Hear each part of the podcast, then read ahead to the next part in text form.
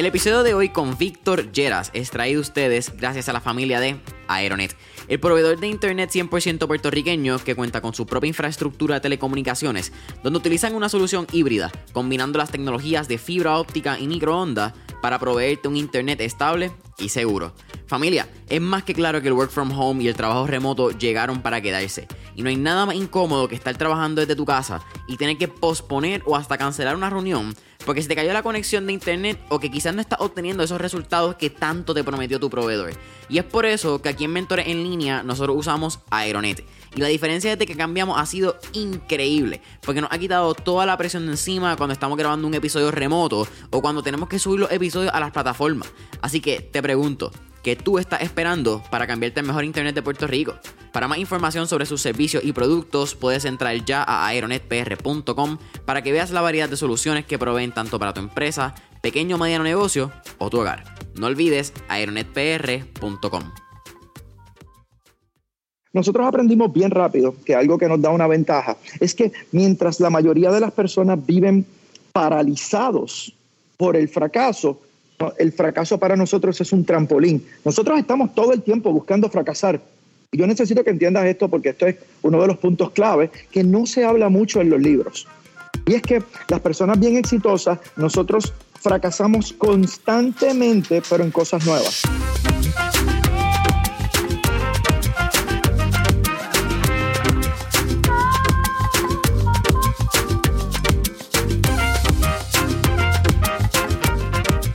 ¿Qué es la que hay familia? Mi nombre es Jason Ramos y bienvenidos a Mentores en línea, un podcast donde hablamos con los empresarios e influencers responsables por las marcas más destacadas, para que así conozcas quiénes son tus mentores en línea.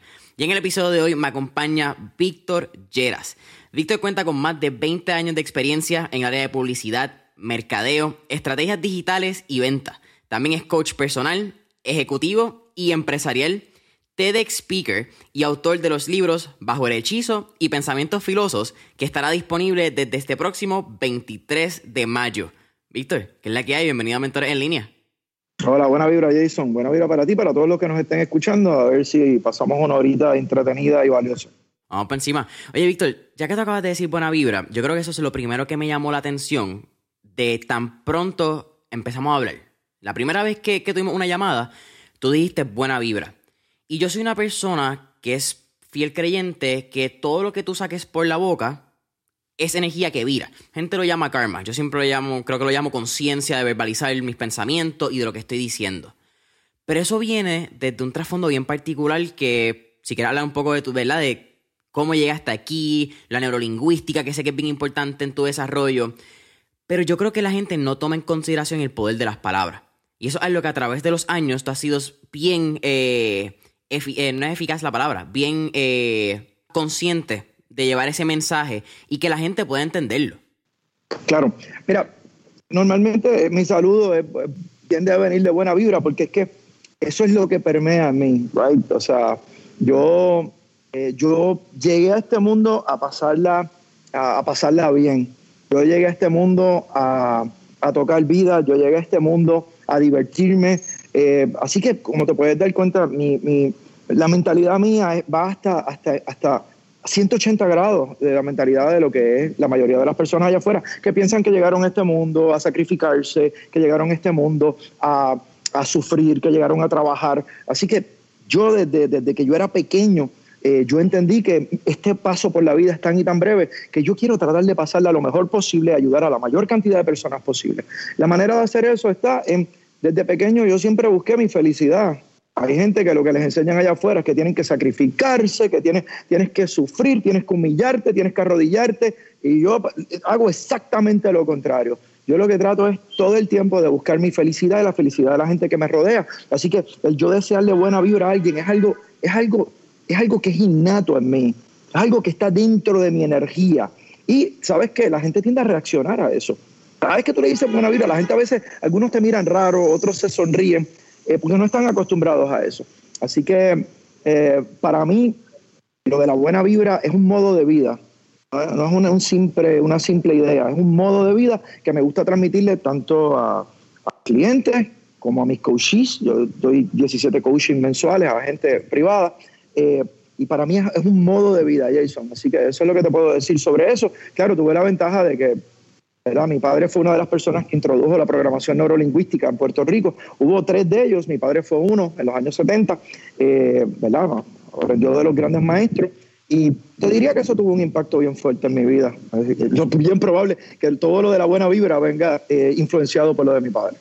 Mira, no quiero parar mucho. yo, yo creo, mano, tu vida es bien interesante y creo que podemos ver un poquito más de ella en lo que es Bajo el Hechizo. Ese primer libro, tú cuentas un poquito más de tu experiencia de trabajo y todo lo que ha sido tu, tu carrera. Pero hay lo que no quiero pasar y es que tu historia es bien interesante empezando en universidad. Para mí me llamó mucho la atención porque tú comentas en una entrevista que diste en el 2017, si no me equivoco, que llegas, si no me equivoco, a, a la UPI, recinto de Río Piedra de la Universidad de Puerto Rico no das pie con bolas con métodos cuantitativos. By the way, yo la tuve que repetir también. Eh, hate it. Sí, esa clase está cabrona, mano. Eh, Dude, hate it. La palabra es hate it. Y esa clase, yo no. Hay ingenieros, hay doctores, hay arquitectos que pueden usar esa matemática y quizás le importa eh, esa aritmética, esa álgebra, whatever sea.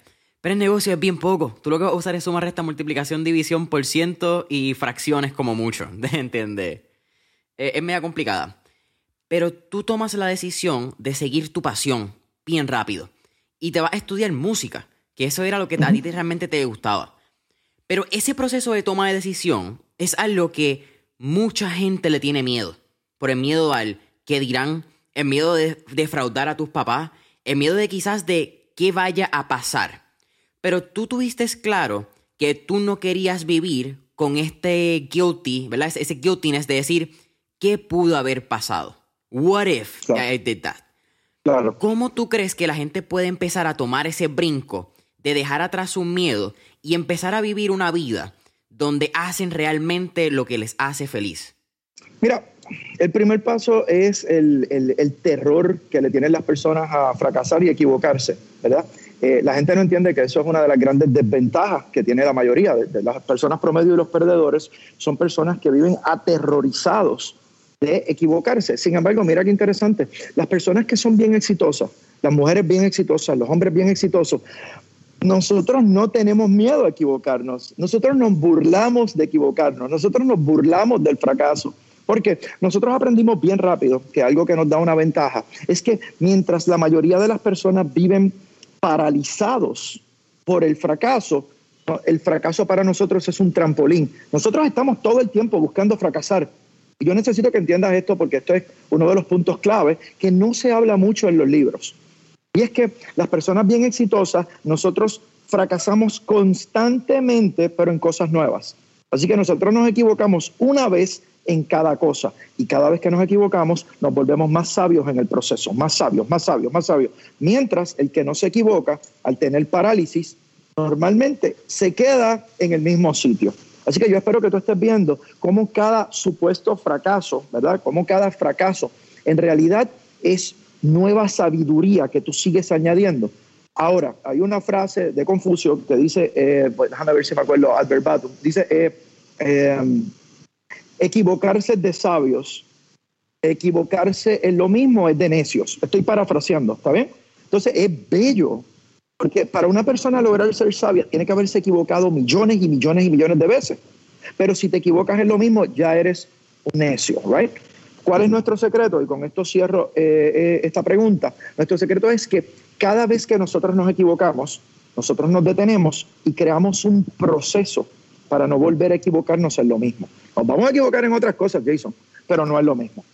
Y esa es una de nuestras grandes ventajas. By the way, para tu gente, el que, quiera, el que quiera adentrarse en el mundo del fracaso y lo maravilloso que es el fracaso, lean el libro Celebrating Failure, Celebrando el Fracaso. Ese libro fue un turning point en mi vida. Se miles de coaches míos, tanto virtuales como en persona, lo han leído. Se lo recomiendo a tu gente allá. Hablando un poco más del fracaso y el empresarismo.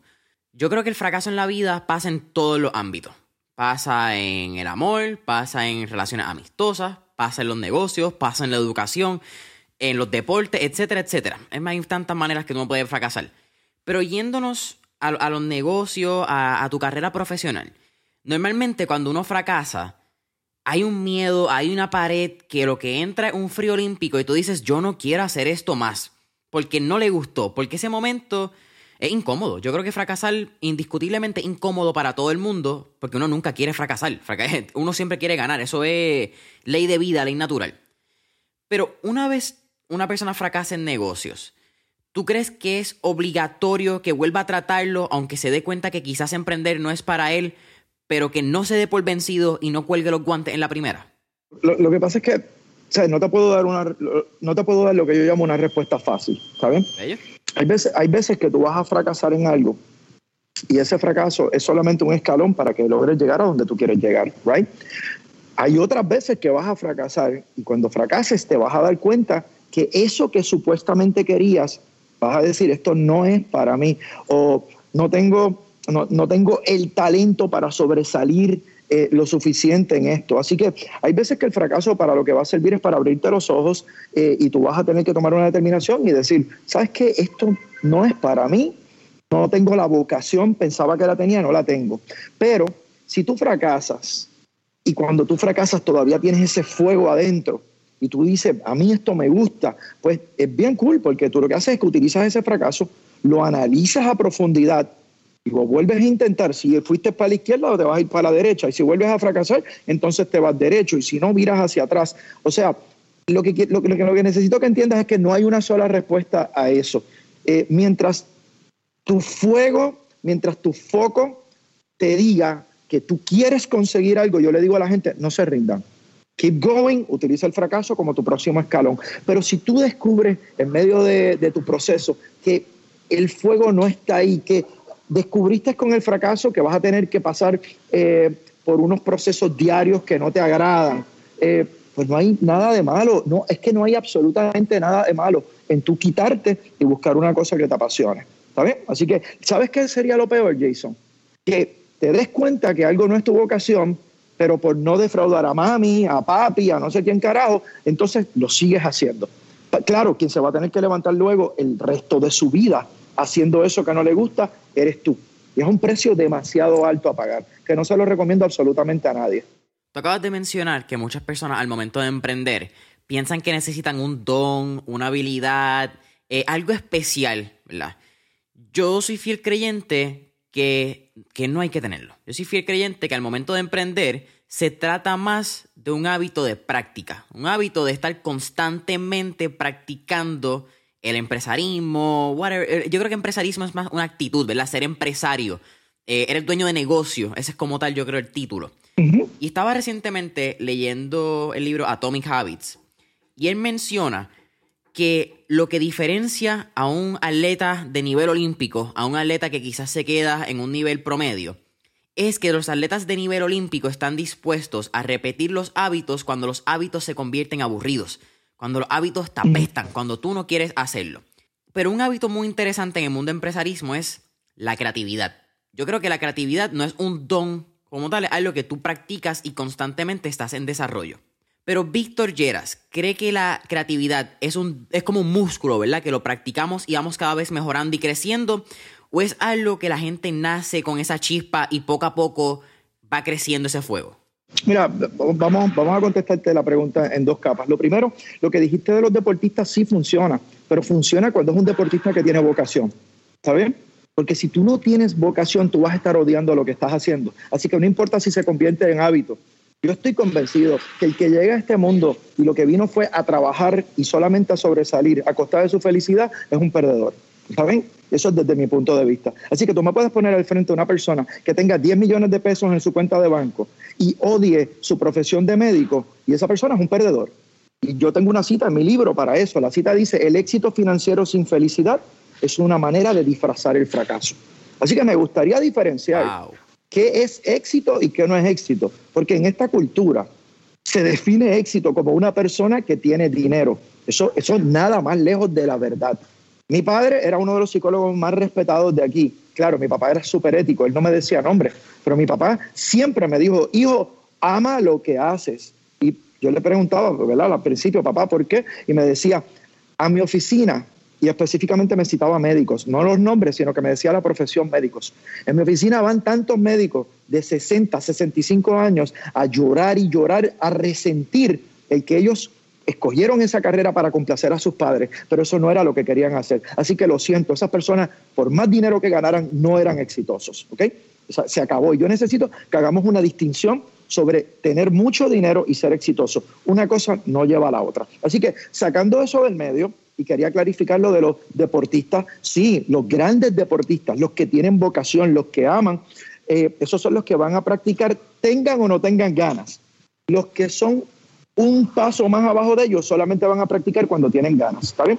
Pero si tú eres un deportista elite y has ganado todas las medallas de oro y tú odias lo que haces, tú eres un perdedor. Y es muy importante que entendamos lo que estoy diciendo. ¿Está bien? Entonces, sobre la creatividad, para mí, y, y, más que, ¿verdad? He dado tantos coaching, oye, de alguna manera u otra, Jason, yo siento que hasta las mismas personas que te dicen yo no soy creativo, cuando tú sabes qué botones tocar, oye, todo el mundo tiene algo de creatividad adentro, pero vamos a hablar claro, no todo el mundo va a tener el mismo nivel de creatividad y no pasa nada. El problema es que nos han metido en la cabeza allá afuera que todos somos iguales. Eso es mentira. No somos iguales. Somos diferentes y eso hay que celebrarlo. Lo que deberíamos es celebrar las diferencias. En lugar, en lugar de estar metiéndole basura en la cabeza a los niños de que todos somos iguales. No, no todos somos iguales. Jason sabe hacer unas cosas que yo no sé hacer. It's fine with me. Yo tengo unos talentos que tú no tienes, etcétera. Okay? And it's fine with you. Entonces, tú te imaginas que nosotros lo que empezáramos a hacer con, la, con nuestros jóvenes, con nuestros niños, con los mismos adultos, que hay un montón que están perdidos para el carajo, que nosotros dejemos de estar diciendo ese disparate de que todos somos iguales. Tú sabes que todos somos diferentes y lo que tenemos es que aprender a celebrar esas diferencias. Sobre la creatividad, mira, hay ejercicios de creatividad, eh, hay ejercicios para tú eh, eh, desatar esa creatividad, pero ¿sabes qué? Van a haber personas que son el lado derecho del cerebro que predomina y hay gente que va a predominar su lado izquierdo. Y para que el mundo funcione, pues necesitamos a, ambos. Necesitamos a los creativos y necesitamos a las personas de pensamiento crítico. ¿Está? Esa es mi respuesta para ti. Mira, tengo varias preguntas y quiero hacer una bien puntual, bien rápido, para hablar del estado del 2021 y las diferencias de las personas y las conversaciones. Pero eso vamos a llegar antes. Mencionaste lo que es la vocación, encontrar tu vocación y, encontrar lo que te haga feliz. ¿Cómo tú crees que alguien, no quiero hablar un joven, porque en Mentor en Línea nos escuchan personas desde 18 años hasta 50, 60, pero cómo tú puedes comenzar o quizás encontrar tu vocación si te diste cuenta que después de 15, 20 años lo que estás haciendo no te llena? pues deja lo que estás haciendo ahora que no te llena y lo dejas para el carajo y tienes que moverte a otra cosa. ¿Cómo lo haces? Tienes que hacerte una pregunta. La pregunta es bien sencilla.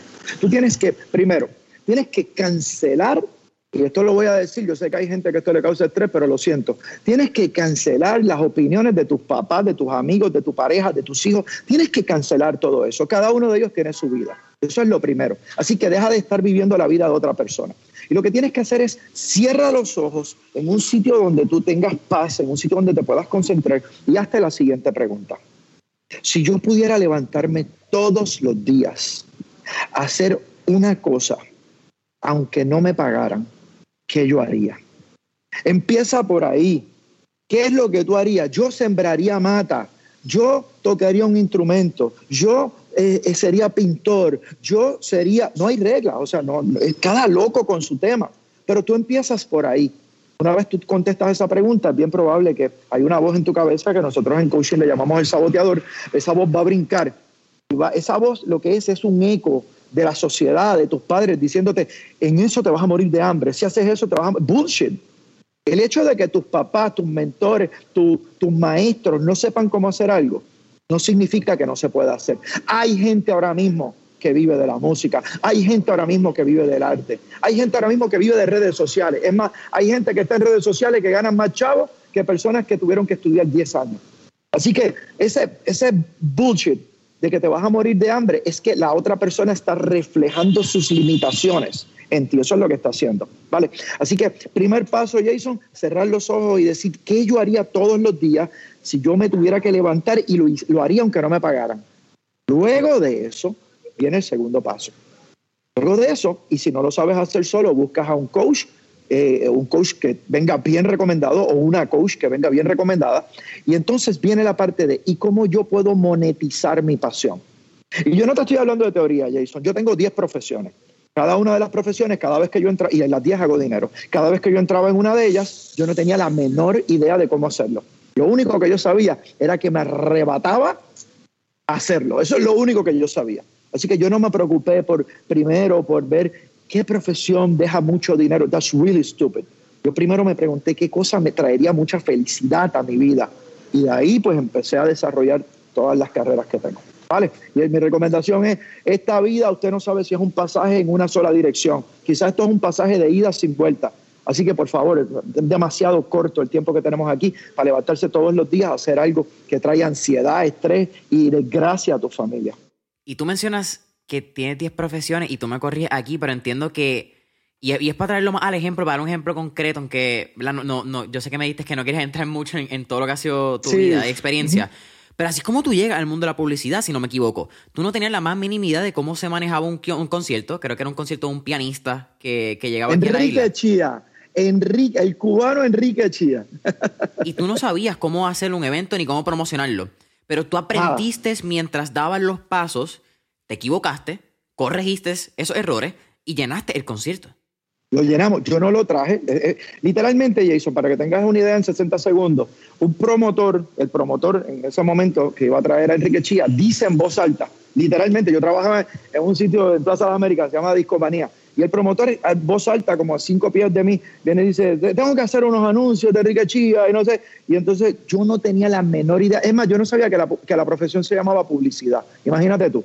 Yo lo único que sabía era que, bueno, él, eh, va a traer un pianista, él quiere hacer un anuncio, eso me, es, mi corazón empezó a latir y yo dije, coño, eso me gusta. Así que yo me viro y le digo, yo te los hago. Él no me preguntó ni siquiera si yo era publicista o no. Lo que que yo trabajaba en la tienda de él. Right, that was beautiful. Entonces él, me dice, ¿cuánto me cobra? Yo no tenía la menor idea de cuánto cobrar. ¿Entiendes? Yo dije 500 pesos y yo pensaba que el tipo me iba a, mandar al carajo. Eh, y el tipo me dice, hecho. Y yo, ¿what? Después de ahí yo tuve que salir a preguntarle a la gente cómo se hacía un anuncio. ¿Entiendes? Lo único que yo sabía era que me arrebataba el hecho de poder intentar llenar un concierto. Así que seguí mi corazón, lo intenté, sin miedo de equivocarme, hermano. Oye, cuando digo sin miedo, tenía miedo, pero el miedo no me iba a paralizar, es lo que quiero decir. Y lo demás es historia, de ahí en adelante pues busqué información y, lo logramos hacer. Tú acabas de decir lo, de, lo del miedo y, esta es mi opinión y quiero compartirla contigo y la rebotemos. Yo, yo soy fiel creyente que las personas exitosas, y obviamente no están viendo en video, pero creo exitosas entre comillas, porque una persona exitosa y el éxito es bien diferente para cada persona. El éxito para Víctor Jera no es el mismo éxito para Jason Ramos, o quizás sí, ¿me entienden? No lo hemos hablado todavía. Pero yo creo que las personas que llegan a tener cierto tipo de éxito, whatever that means, siguen teniéndole miedo al fracaso. La diferencia es que han creado tantas y tantas capas de, cebolla, por poner la, analogía, que ya no le tienen miedo porque saben lo que... No, tienen miedo, simplemente ya no le tienen temor. Vamos a ponerles esas esa diferentes palabras. Porque simplemente saben lo que va a pasar. Saben que si fallan, el mundo no se acaba, mano. Seguimos vivos, seguimos con vida y sabes que estamos en la guerra, que es lo importante. Eh, yo estoy de acuerdo con lo que acabas de decir, pero si tú me permites ir un paso más allá. Vamos por encima. Nosotros celebramos los fracasos. Yo necesito que no lo veas como una frase de adorno. Cuando yo fracaso en algo que me abre los ojos, yo abro una botella de champán. Do you get it? Y mis coaches, que si tú quieres, yo te doy los números de teléfono de mis coaches, te van a confirmar que eso es cierto. Cuando yo fracaso y es algo que me va a llevar al próximo nivel, yo abro una botella de champán. Por eso el libro Celebrating Failure, yo no te estoy dando ese libro para que sea un adorno es un libro que te enseña a, te enseña a tú celebrar literalmente el fracaso. ¿Ok? Porque entiendes, lo acabas de decir la frase, que el mundo no se acaba, que no te vas a morir, pero eres más sabio. Oye, que te puedes molestar por 15, 20 minutos, sí, moléstate, está bien, pero después de eso es donde viene la verdadera sabiduría de eso. Así que hay, una, hay un refrán bien popular, súper popular, en Puerto Rico y creo que lo usan en otras partes de Latinoamérica. Este, y es que, eh, y esto lo repite todo el mundo y tú puedes ver en las caras que la gente lo repite pero no lo entiende. Dice, hay que aprender de los errores. La gente lo repite, pero tú ves en las caras que ellos no lo entienden. Porque la gente sufre los errores. Y la persona que sufre los errores y se queda patinando en el mismo sitio, no entiende la frase, hay que aprender de los errores. Porque si tú de verdad la, entiendes, tú dices, yo quiero cometer la mayor cantidad de errores en mi paso por la vida, porque eso es lo que me va a separar del bonche de personas. Eso es lo que me va a hacer excepcional. Mira, en mi, en mi experiencia de una anécdota personal, eso que tú acabas de decir eh, ha sido uno de los mayores assets que yo he encontrado que he tenido a los 22 años.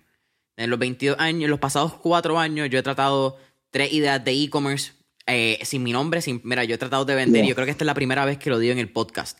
Nosotros hemos tenido eh, páginas de internet donde hemos vendido calzoncillos para hombres, particularmente en la comunidad LGBTQ, eh, no sé las otras tres palabras, que tres letras que hay ahora. también hemos vendido traje baños para mujeres. También hemos vendido y hemos creado páginas de café. Hemos vendido páginas de lo que se llamaba Dorm Hub en ese momento, que eran productos para los dorms de los estudiantes que están en universidad. Y he fallado en tres de ellos. ¿Y sabes qué? Mejor experiencia no pude haber pedido, porque aprendí cómo no se hacen negocios en el extranjero con China. Aprendí que para vender un producto tú tienes que conocer tu mercado y aprendí que tienes que realmente amar y entender tu consumidor, no es simplemente poner un producto online. Aprendí que las ventas en línea es bien complicado porque no es como una tienda que tú lo pones y el tráfico va a pasar por el frente, sino que tienes que llevar tráfico a la tienda. Y un montón de sinnúmeros de lecciones que si no hubiese sido porque estaba dispuesto a fallar, y no solamente a fallar, vamos a llevarlo al Mac, a lo básico, al micro, donde la gente se asusta, a perder dinero. Yo estaba dispuesto a poner dinero sabiendo que se podían y que los podía quemar. Pero si yo no quemaba mi dinero, yo probablemente no iba a tener esas lecciones para atrás. Y eso es bien importante y Quizás eso suena bien fácil decirlo con la edad que tengo. ¿Verdad? una vez mientras tú vas creciendo, adquieres responsabilidades, casas, carros, hijos, es poco más complicado la narrativa quizás decir, dale, pon tu, tu dinero y vamos a quemarlo, por carajo, vamos a sacar una idea. Pero si tienes menos de 22 años, todavía vives con tus papás, estás en universidad, mi opinión es que es el momento de tratar ideas y fallar. Porque mientras más rápido falles, como tú dijiste, más rápido vas a saber las cosas en las que no eres bueno o en las que no te gusta estar. Yo, yo estoy de acuerdo contigo. Voy a, voy a, voy, voy a, a tirarte una curva y es la siguiente. Claro, en la edad que ustedes tienen, muchos de ustedes jóvenes, 20, 21, 22, 23, 24 años, tremenda edad para fracasar, tremenda edad para fallar, pero yo necesito que entiendan algo, por favor. Este, cualquier edad es buena para fallar, se lo tengo que decir, ¿está bien?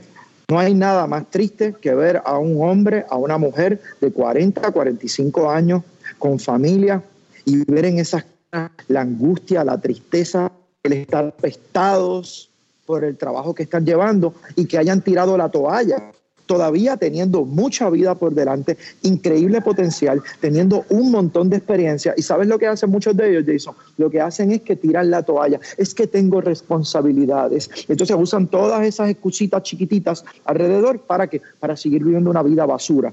Así que lo de descubrieron que tenían una vida basura a los 40. Si se hubieran puesto las pilas, ya a los 42, 43 años hubieran estado right back on track en algo que les apasionara. Pero ¿sabes qué? Siguen 40, 50 hasta los 80 años y a los 80 lo que hacen es lamentarse de nunca haber cambiado de rumbo. Así que todos los que me están escuchando, por favor, a mí no me importa si tú tienes 30, 40, 50, 60 años. Nunca es tarde para comenzar.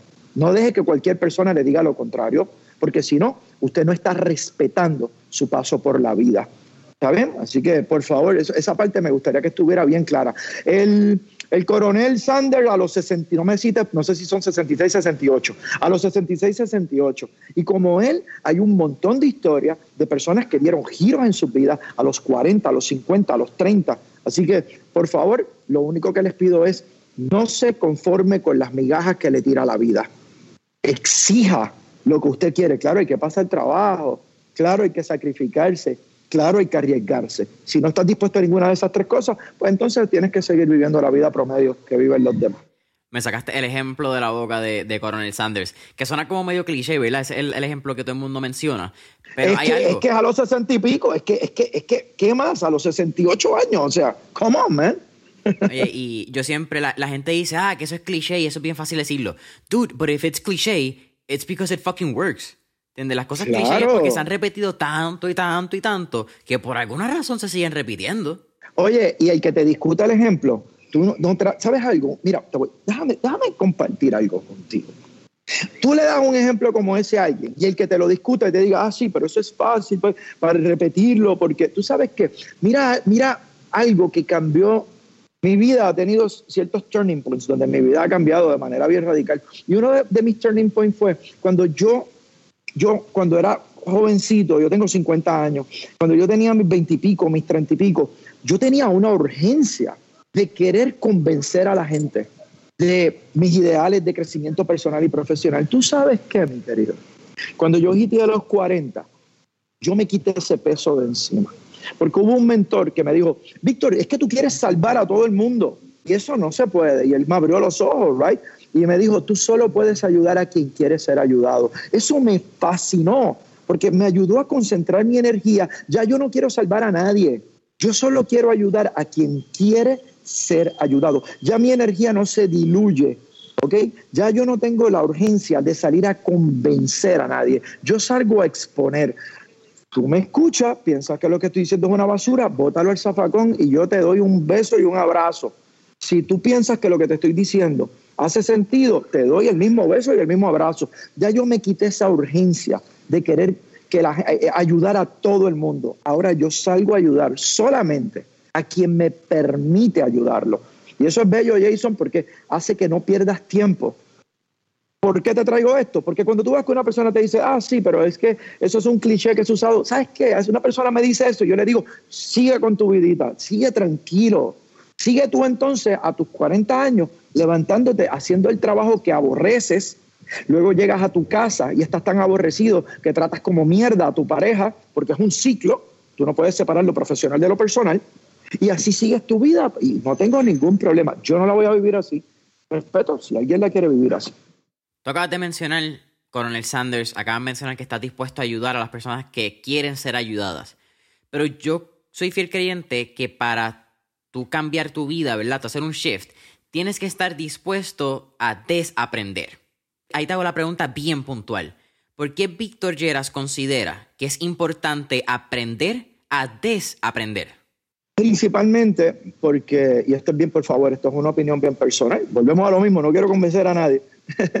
Principalmente porque yo pienso que el sistema educativo está roto, el sistema educativo está obsoleto, eh, porque muchas de las cosas con que programan a las personas allá afuera están erróneas desde mi punto de vista, ¿verdad? Eh, muchísimas. Eh, hay personas que vienen con programaciones que van desde la parte financiera, el dinero es malo. Imagínate tú crecer siendo un niño, un joven, con unos papás diciéndote el dinero es malo, el dinero es malo. Claro que cuando crezcas es bien probable que seas un fracaso financiero, porque cada vez que estás a punto de lograr algo vas a sentir un sentido de culpa, no vas a saber ni siquiera de dónde viene, porque está, tan, está ya tan metido en tu cerebro, ya estás tan programado que ni cuenta te das, ¿verdad? Eso es un ejemplo. Ejemplo número dos, en la parte social. ¿Cuántas mujeres no están cogiendo galletas ahora mismo y puños y no salen de sus relaciones porque les dijeron sus padres que esto es hasta que la muerte nos separe. Y algunas madres, porque conozco, porque yo soy coachí, les dicen a su vida, tienes que quedarte ahí porque el matrimonio es hasta que la muerte nos separe. Right? Así que todo este tipo de cosas fue lo que me llevó a mí a yo cuestionarme toda la programación que metieron en mí la sociedad, y yo dije, si yo quiero vivir una vida a un nivel superior, yo no puedo actuar como actúa la masa. Así que yo decidí diseñar mi vida. Mi vida no es un resultado de herencia. Yo le llamo a eso, Jason, creencias por herencia.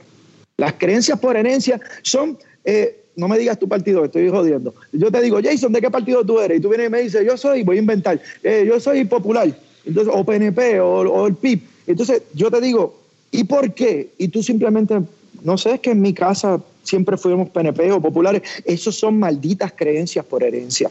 Right? Eh, ¿Tú eh, de qué religión eres? ¿De tal religión? Pues porque ahí me llevaban mis papás, creencias por herencia. Y hay gente que está condenada a vivir una vida mediocre porque el 100, y esto es triste, el 100% de sus creencias son por herencia. Hubo un momento de mi vida donde yo tuve un despertar pienso que está muy influenciado por mi padre. Mi padre siempre me dijo, tú tienes que tener tu propio criterio, tú tienes que cuestionar todo. Donde yo hice una lista de todas mis creencias por herencia, porque yo las tuve, ¿ok? Pues claro que las tuve en un momento de mi vida. Donde yo hice, hice mi lista de creencias por herencia y luego de eso las pasé por, un, por mi filtro. Y al final terminé destruyendo todas las creencias por herencia y ahora yo tengo mis propias creencias. No tienen que ser correctas para nadie, son correctas para mí y tengo un racional bien violento detrás.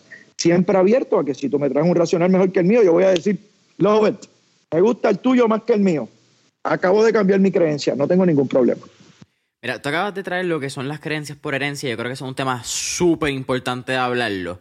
Y más en un momento donde en el 2021 ah, hemos creado, no sé si es un tabú, no sé si hemos creado un fucking problema con tener conversaciones incómodas con personas que piensen diferente a nosotros. Esto es, mano, pero un fucking 8. Eh, y vamos a hablar, tú trajiste la política. Y yo, yo no soy, vámonos fuera de la política, vámonos fuera del bipartidismo, ni en Puerto Rico ni en Estados Unidos. Eh, es otro tema que podemos traerlo, quizás puede ser la vacuna y si las mascarillas y todo esto, ¿verdad? Que es lo que está pasando en estos momentos más allá de quién tiene razón o quién no tiene la razón. Eso no es ni me importa ni me preocupa quién la tiene.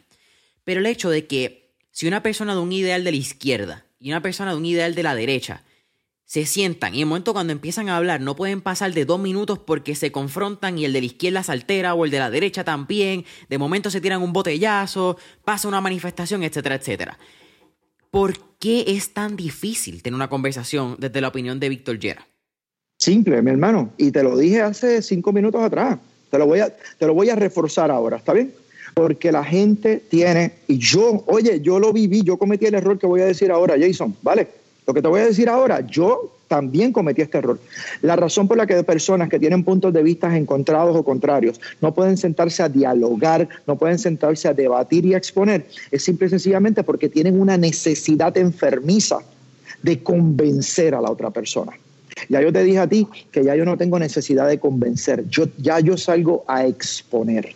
Así que como ya yo no tengo la necesidad de convencer, muchos de ellos cuando se sientan, la razón por la que tú ves que, se quieren arrancar las cabezas es porque desde que empieza el debate o la conversación, eh, tienen esta necesidad de yo, que, yo te quiero convencer. Mira, Jason, tú te imaginas si simplemente nos sentáramos a yo expongo, lo que te haga sentido te lo lleva y lo que no, sigue con tu vida, no tengo ningún problema. Así que en realidad se trata de mindset, de dos cosas se trata, mindset y de inteligencia emocional. Definitivamente, dos personas que tengan puntos de vista encontrados y no puedan llevar un debate sano de una hora, hora y media, aunque el debate se puede poner pasional, pero pasional no significa que no estamos ni faltando el respeto, ni estamos dejando de escucharnos, ¿right? Eh, dos personas que no puedan hacer eso es porque tienen inteligencia emocional baja. Tú acabas de traer un punto y es la inteligencia emocional. Eh, antes de eso, quiero. Yo tengo una hermanita de 15 años y, muchas veces ella se molesta conmigo porque yo soy bien pasional. Cuando yo veo los temas, yo soy una persona que tiene, tiene pasión. A mí me gusta hablar. Yo siento que mi trabajo oficialmente es hablar mierda. A mí me encanta, porque hablando mierda es que uno aprende, ¿me entiendes? Así es donde salen las conversaciones bien interesantes. Esa es mi opinión. Eh, pero para mí es bien importante hablarlo con ella. Tenemos una diferencia de 6 años. Y en el momento en que ella está TikTok tiene mucha influencia sobre tus pensamientos, Instagram también, los influencers, etc. Y muchas de las peleas que pasan con ella, yo las llamo, ella y yo le llamamos peleas, realmente simplemente son conversaciones pasionales, yo creo. Son porque yo trato de cuestionarle sus pensamientos y ella se molesta. Pero al final del día me siento con ella y le digo, no es porque te quiera joder, es porque simplemente quiero que lo que tú creas puedas defenderlo. No me importa que sea, pero lo que tú creas, tú puedas decirle, yo creo por esto, por esto, por esto, y no creo por esto, esto y esto. Y eso en los jóvenes y en nuestros nenes, yo creo que no se inculca tanto. Yo pienso que, mira, lo primero es que, y a mí me gusta mucho la parte de respetar las etapas que está viviendo las personas, right?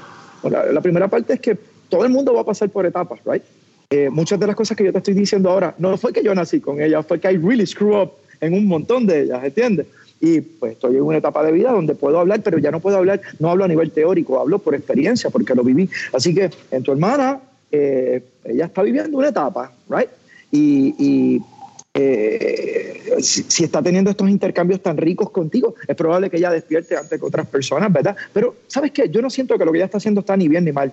Yo siento que es una etapa que ella tiene que pasar en su vida. Lo que sí te, lo que sí te recomiendo es que eh, en lugar de, decirle tu opinión, mejor sugiérele a ella eh, y dile, oye, vamos a hacer un ejercicio juntos.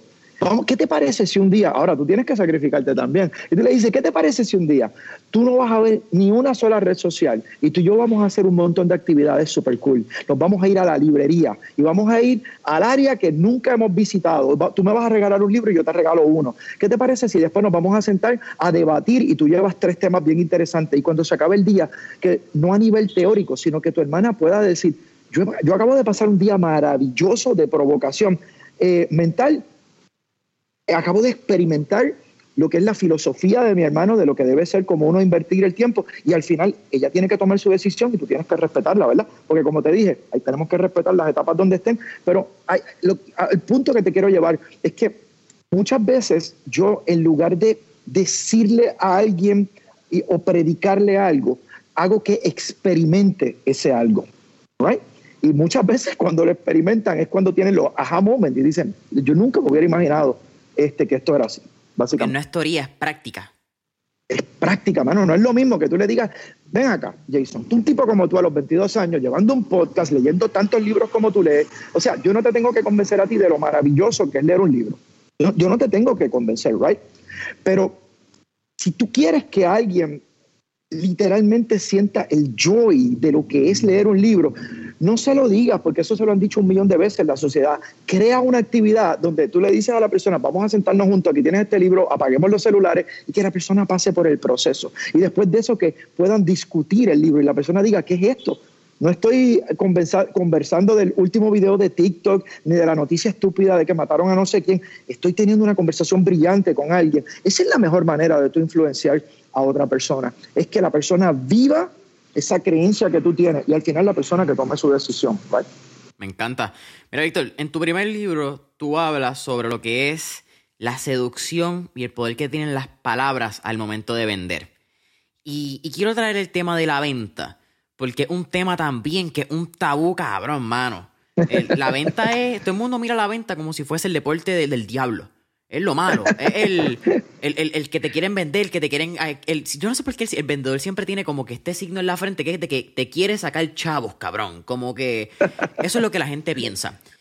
Yo pienso también que el hecho de que la gente mire a un vendedor con ese símbolo es una reflexión interna de un miedo que le tienen a la venta.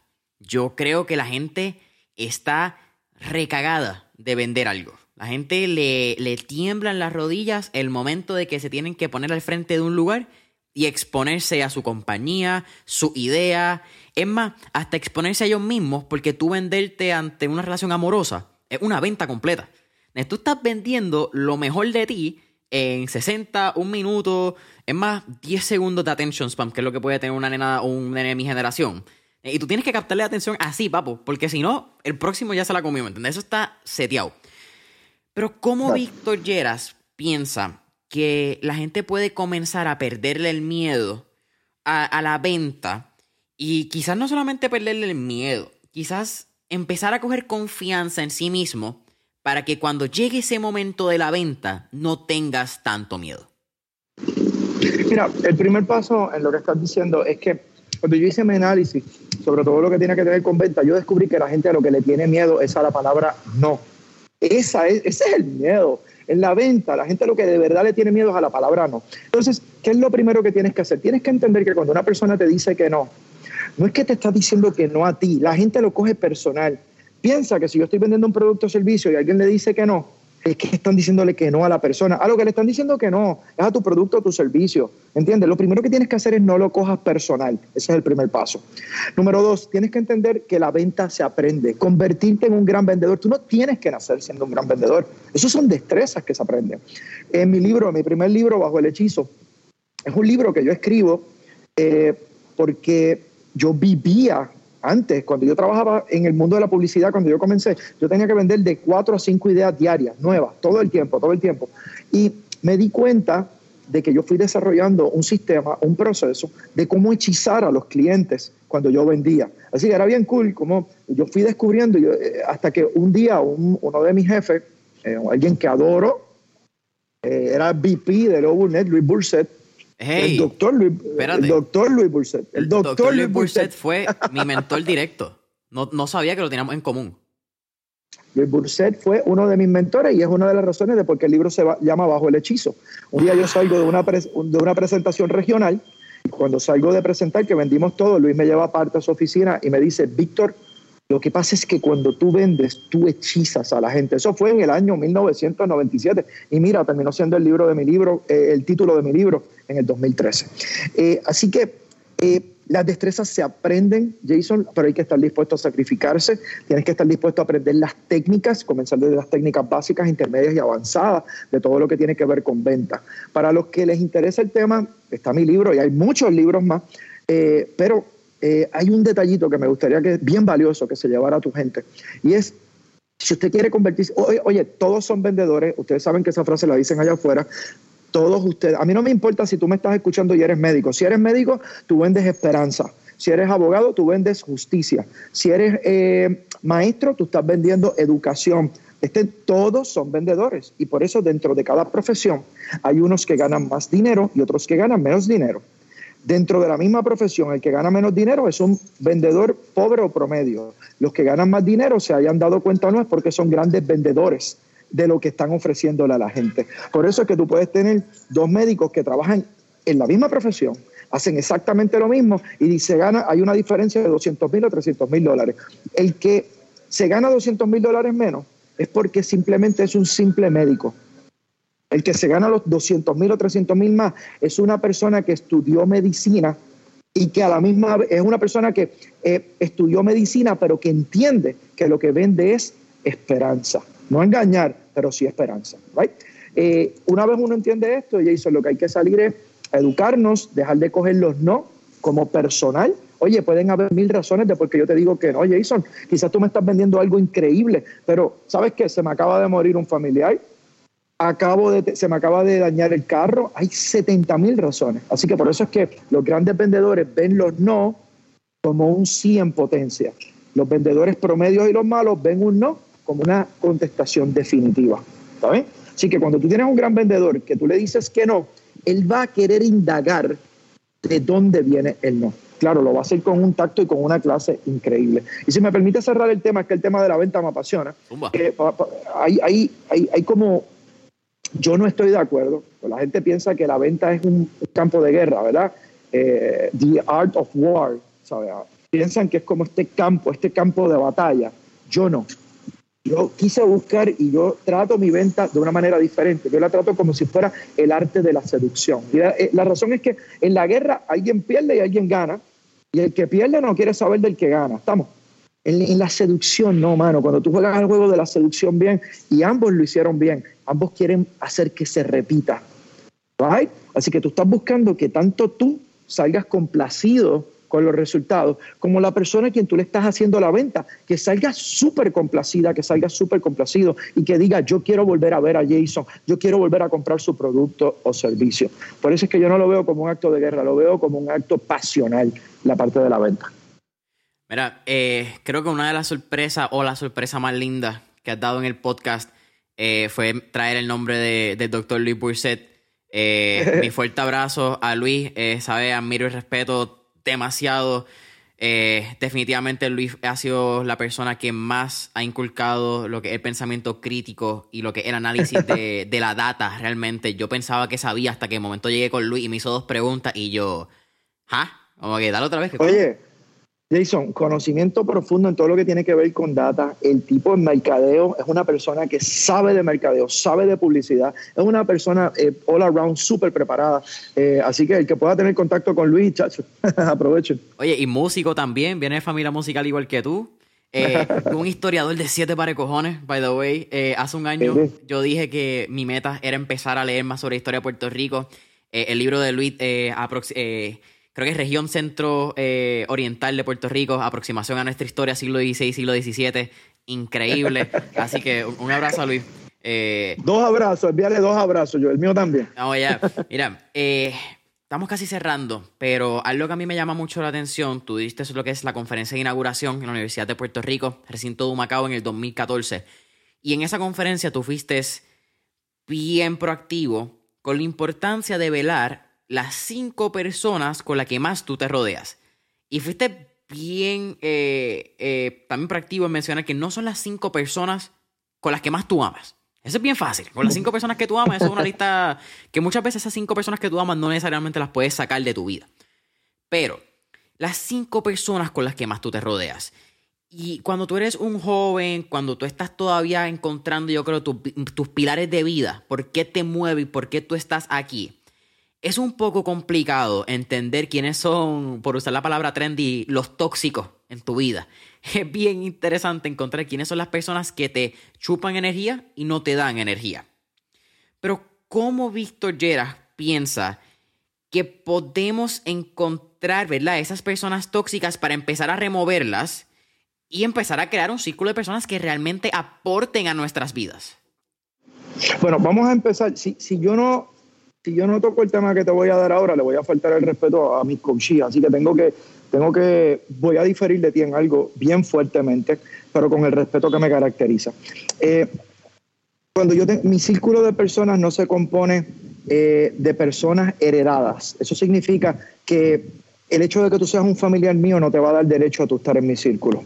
¿Está bien? Eso es bien importante que lo entiendan. Esa es la razón por la que muchas personas son miserables, porque eh, tienen personas que por el simple y mero hecho de que lleven su sangre le dan acceso a la vida, a tu vida, le das acceso a tu vida a esas personas. Si esas personas son vampiros de energía, si esas personas son personas que cada vez que se van tú te quedas hastiado, te quedas angustiado, eh, pues tú mismo, te, quien, tú te mereces eso, porque quien está dándole el acceso eres tú. Nadie puede tener acceso a tu vida a menos que tú no se lo des, right? Entonces, una de las cosas que yo decidí es que yo no hago distinción en mi círculo de personas importantes de si tú eres familiar mío o no. Si tú eres un familiar y tú eres tóxico, yo me voy a sentar contigo, te lo voy a advertir. Mira, me está pasando esto, tú eres una persona tóxica en mi vida, cada vez que te vas me quedo de mal humor, me robas mi paz. ¿qué vamos a hacer? Yo le doy un mes a la persona. Si la persona sigue actuando igual, esa persona no puede tener acceso a mí. No me importa que sea un familiar. ¿Está bien? Así que yo no mido el acceso a mi círculo porque tú tengas mi sangre o no. Esa mierda de que la sangre pesa, eh, I don't deal with that shit. Eh, el que esté en mi círculo es porque se gana estar en mi círculo. Tú estás en mi círculo porque tú aportas. Por ejemplo, mi amada madre está en mi círculo, pero es porque mi mamá, mi mamá es un ser de luz, mi mamá no, no me trae cosas negativas, mi mamá, ella está, si mi mamá fuera un ente negativo, es bien simple, mi mamá no estaría en mi círculo. Yo me encargaría que no le faltara ni techo, ni comida, ni su llamada de, mami, ¿cómo estás? Más allá de eso no podría estar. Vamos, ¿ok? Se acabó. Por eso es que tú tienes tanta gente desgraciada allá afuera, porque le dan acceso a su círculo a cualquier persona con la excusa de que son familiares. Pues lo siento por ustedes, sigan viviendo décadas de vida de mierda. ¿okay? En mi círculo, quienes van a estar son las personas que aportan. Si yo tengo un aprecio hacia ti, me siento contigo, te planteo, oye Jason, cada vez que nos vemos está pasando esto y te doy una oportunidad. Si te amo con la vida, te doy dos, no vas a tener tres. Por eso es que tú ves que tanta gente me dice, Víctor, ¿por qué tú siempre estás tan feliz? Yo estoy feliz porque yo controlo el acceso que tienen las personas hacia mí. Así que tú puedes estar seguro que cuando tú miras alrededor mío, está esta mujer brillante, está este tipo que tiene un corazón de oro, está esta mujer que habla cosas súper interesantes. O sea, yo diseño el círculo que tiene acceso a mí. Eso es bien sencillo. Tú te sientas y tú vas a decir, ¿quiénes son las personas con las que más tiempo yo paso? Tú haces una lista. A mí me encantan las listas porque yo soy visual, necesito verlas hago la lista. Después de eso, pasas un ejercicio muy simple. ¿Esta persona es un vampiro de energía o esta persona me da energía? Y tú simplemente pones al lado del nombre de la persona, vampiro o vampira de energía o me da energía. Y luego de eso, tú analizas a todos tus vampiros de energía, saca la mierda de que si tienes la sangre tuya o no, y tú lo que haces es que te sientas con esas personas, tú le expones a ellos y a ellas, está pasando esto, le tienes que dar, oye, yo creo que es justo, dar una oportunidad a ver si ellos están de acuerdo contigo de, oye, no me había dado cuenta, algunos de ellos despiertan y tú le cambias hasta la vida a ellos. Dicen, yo no sabía que yo estaba robándole la energía a la gente. Hay otros que lo van a seguir haciendo, eso pues yo no los quiero en mi vida. Así que el mensaje principal de lo que te estoy dando es, nadie puede tener acceso a tu círculo a menos que tú se lo permitas. Así que cada cual tiene lo que se merece.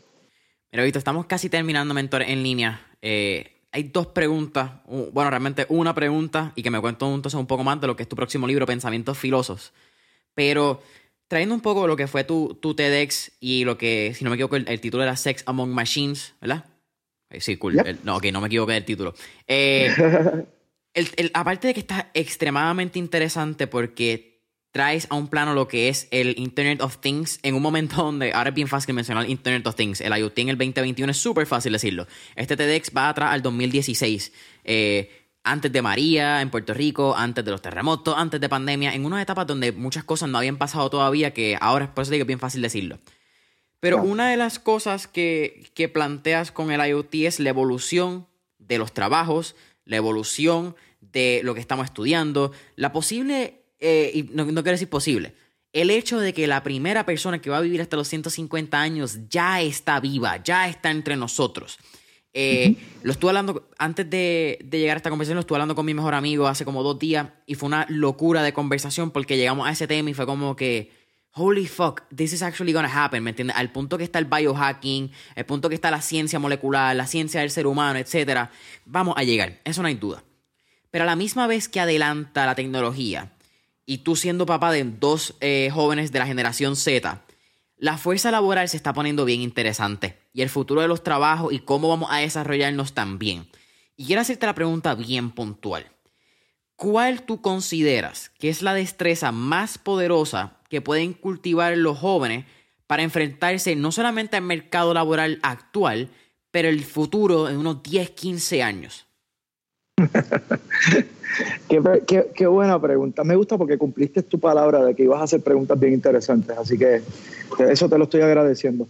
Eh, mira, la respuesta que te voy a dar es bien poco tradicional. Van a haber papás que me van a querer matar, pero that's alright, eso siempre me pasa. Eh, si, yo tuviera que si, yo tuviera que recomendarle a los jóvenes de ahora eh, qué destreza deberían aprender, aprendan la destreza de invertir, aprendan el arte de multiplicar dinero. La sociedad les ha metido en la cabeza a ustedes y la metió en la mía también, que la manera de uno vivir era ve a la escuela, ve a la universidad, gradúate, tenga una familia, manténla y intercambia tiempo por dinero, tiempo por dinero. Y eso es algo que es una cosa súper retrograda, mucho más en el siglo XXI. Mi recomendación, aprendan a multiplicar el dinero. ¿Está bien? Eh, en mi libro van a encontrar, hay una, hay una frase de mi libro nuevo eh, que dice, gastar es la trampa del pobre, ahorrar es el consuelo de la clase media, invertir es el secreto del rico. ¿Está bien? Así que ustedes pueden ser ricos y más ustedes jóvenes que están viviendo una época donde estamos teniendo terremotos, tsunamis de innovación. Ahora mismo los más brillantes de ustedes, eh, jóvenes, eh, están aprendiendo de criptomonedas, ¿verdad? Claro, los tradicionalistas les van a decir que no lo hagan. Gente, se puede hacer una fortuna o puedes perder dinero. Yo no te estoy diciendo ni que compres ni que no lo hagas. Yo te estoy diciendo educa. Eso es lo que estoy diciendo. No estoy diciendo que salgas como un loco a hacerlo. Estoy diciendo que salgas como un loco a educarte. Eso sí. Lo que vayas a hacer o no, eso es decisión tuya. Pero eh, hay una diferencia entre levantarse todos los días a mi hora, a mí me pagan a 10.50 la hora. Si te pagan a 10.50 la hora y tú trabajas 8 horas diarias, tú tienes un techo. Así que no importa cuánto te jodas en el año, tienes un techo, sabes exactamente cuánto te ganas. Pero cuando tú aprendes el arte de invertir, el arte de invertir es el arte de aprender a multiplicar tu dinero con riesgo envuelto, right? Pero si te sabes educar, pues va, ¿verdad? Podrías cambiar tanto el futuro tuyo como el de tu familia. El problema con la gente es que los que no saben cómo hacer eso te van a meter mucho miedo, te van a decir que sigas ahorrando. Mire, si usted lo que hace es ahorrar en su vida nada más, usted nunca va a ser una persona de dinero.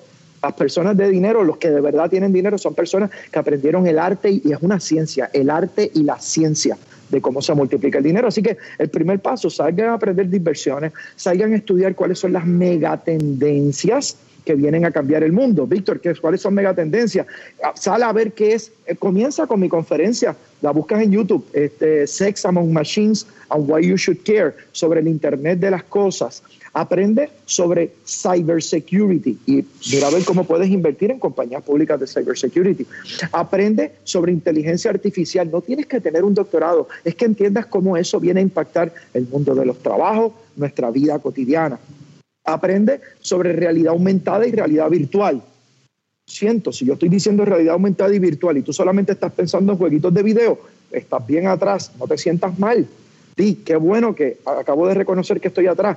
Vamos a ponernos las pilas y rápidamente entender que dentro de poco, ahora mismo le quiero decir a todos los que nos estén escuchando, que si usted tiene hijos de 8 años o menos, sus hijos es bien probable que nunca van a pisar una oficina. Sus hijos se van a poner un headset y van a trabajar desde en pijamas y en calzoncillos y en panty desde las camas de sus casas. Cuando se pongan esos, esos headsets, sus hijos van a estar en un conference virtual en China a las 12 del mediodía y luego para su compañía es probable que sus hijos vayan a estar en, en California y todo desde su cuarto. ¿Está bien? En California en otra reunión de su compañía, sin haber pagado un solo boleto de avión. Así que uno de los secretos grandes, eh, mi querido Jason, eh, aprendan de futurismo, eh, no tengan miedo a hacer hipótesis y predicciones interesantes sobre, traten de unir las piezas del rompecabezas, como yo uno el Internet de las cosas con la realidad virtual, con la inteligencia artificial y cómo yo podría invertir en esas tendencias. Con esto cierro en Puerto Rico. El, hay una ciudad muy importante en Puerto Rico que es Bayamón. Bayamón tiene, Bayamón tiene como un objetivo, quieren convertirse en la primera ciudad inteligente de Puerto Rico. Así que los de ustedes que quieran, hay un sitio bien interesante que se llama Engine 4. Yep. Saludos a Armando.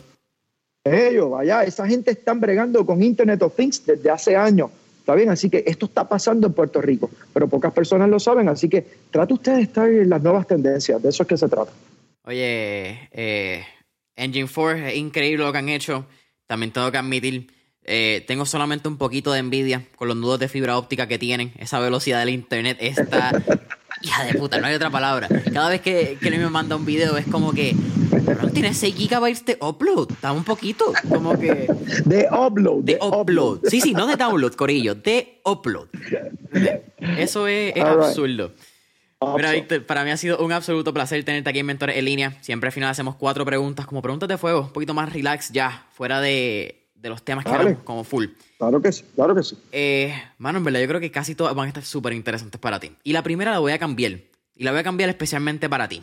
La pregunta normalmente formula: si tuviéramos la oportunidad de montarnos en un DeLorean y en esta, si tuviéramos la oportunidad de estar en esta película de Back to the Future y montarnos en un DeLorean, ¿a qué época, década o periodo histórico irías y por qué? Normalmente mirando hacia el pasado, ¿verdad? Porque es interesante, Back to the Future, pero como quiera al fucking pasado. It's, kind of a weird name. Eh, pero tú eres un futurista. Y aunque hemos tenido, hay una clase, ¿verdad? De como cuatro o cinco personas que nos dicen, a mí no me gusta el pasado, siempre la pregunta la formulo al pasado. A ti especial, eres la primera persona que te la hago. ¿A qué época del futuro te gustaría ir y por qué? Oh, wow, dude. Me gusta la gente que cumple sus palabras. All right. Eh, sencillo, hermano.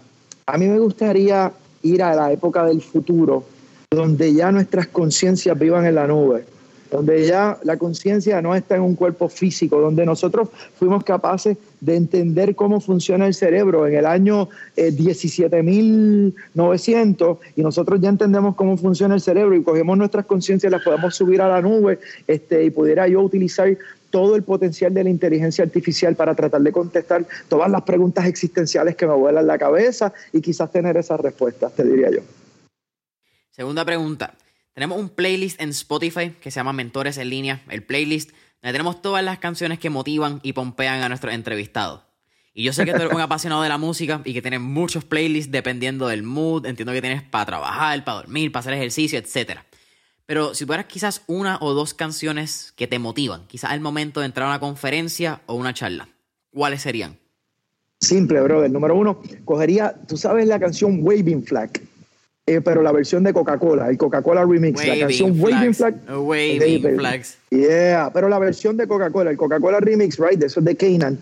Y lo otro sería definitivamente la campanela de Paganini, no tengo la menor duda. una versión insane de la campanela de Paganini.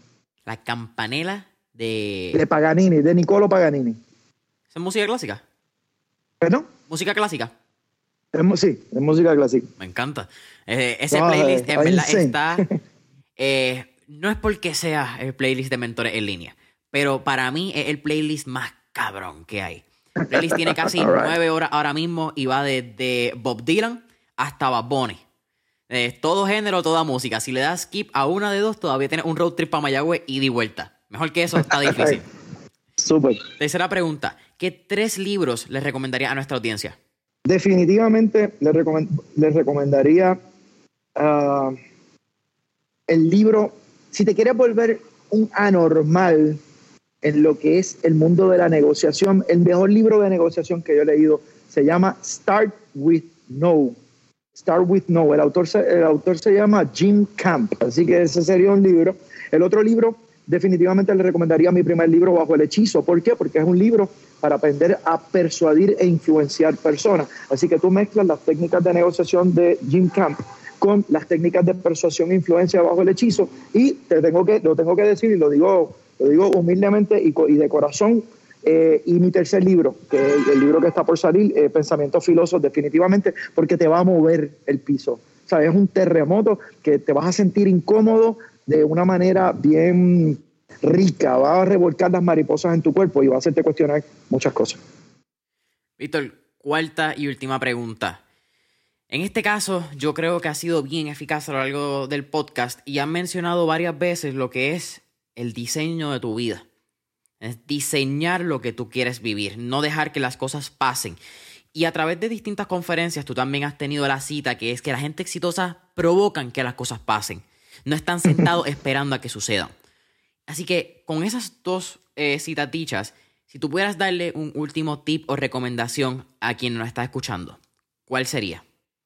Número uno, ya es, bien simple, no se conformen con las migajas que les tire la vida. ¿Está bien?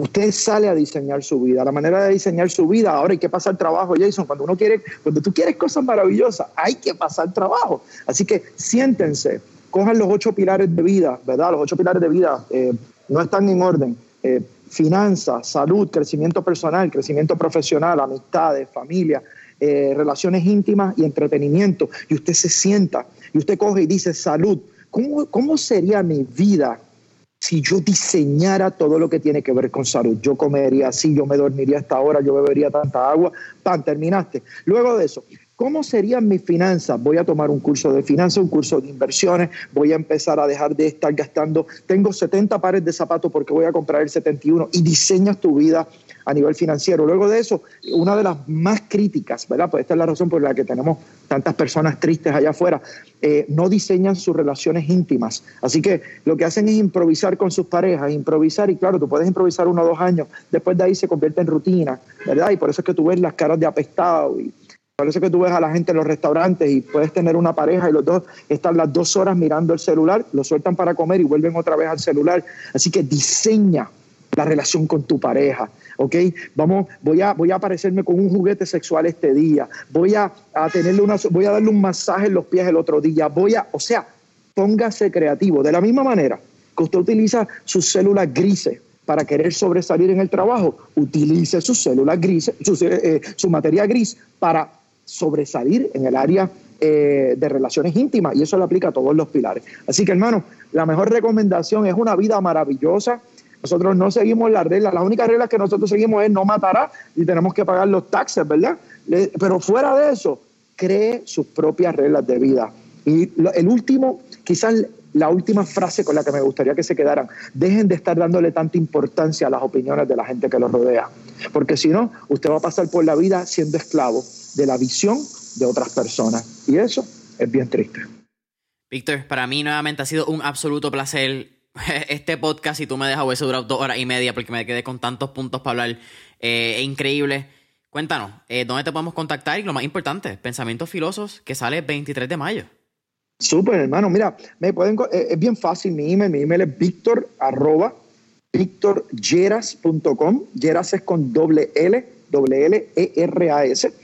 Eh, me pueden llamar, Jason, puedes poner si tú quieres, puedes poner mi celular 787-949-8670 y eh, una invitación que les quiero hacer a todos ustedes, eh, el 23 de mayo, yo le voy a estar enviando el enlace a Jason para que lo pueda poner. se pueden registrar, es libre de costo, es totalmente libre de costo. pueden registrarse a través de Eventbrite.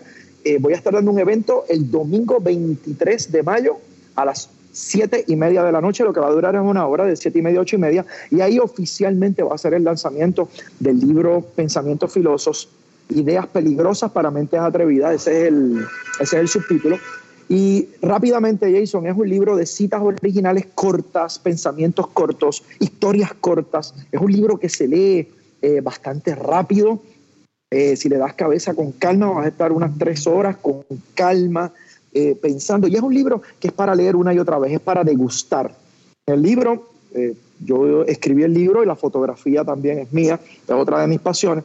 y lo que busco es, ¿se acuerdan cuando hablamos de creencias por herencia? Yo busco destrozar las creencias por herencia. No, no quiero que pienses como yo. Lo que quiero es que empieces a pensar como tú. ¿Entendieron? No es leer el libro para pensar como Víctor. Es que lo que yo quiero es que te vayas intranquilo y te cuestiones todo lo que te hayan enseñado para que aprendas a vivir a un nivel superior. Eh, eh, en, resumen, eso es lo que es pensamiento filósofo, Jason. Víctor, para mí, again, ha sido un absoluto placer. Eres un crack. Familia Mentores en línea, no olviden darle like y follow en Instagram y Facebook a Mentores en línea como Mentores en línea. Deja tus cinco estrellitas, tu review, comentario en Apple Podcast, subscribe también a Apple Podcast y follow en Spotify. Listo, hasta la próxima. Buena vibra para ti y para tu gente. Chao.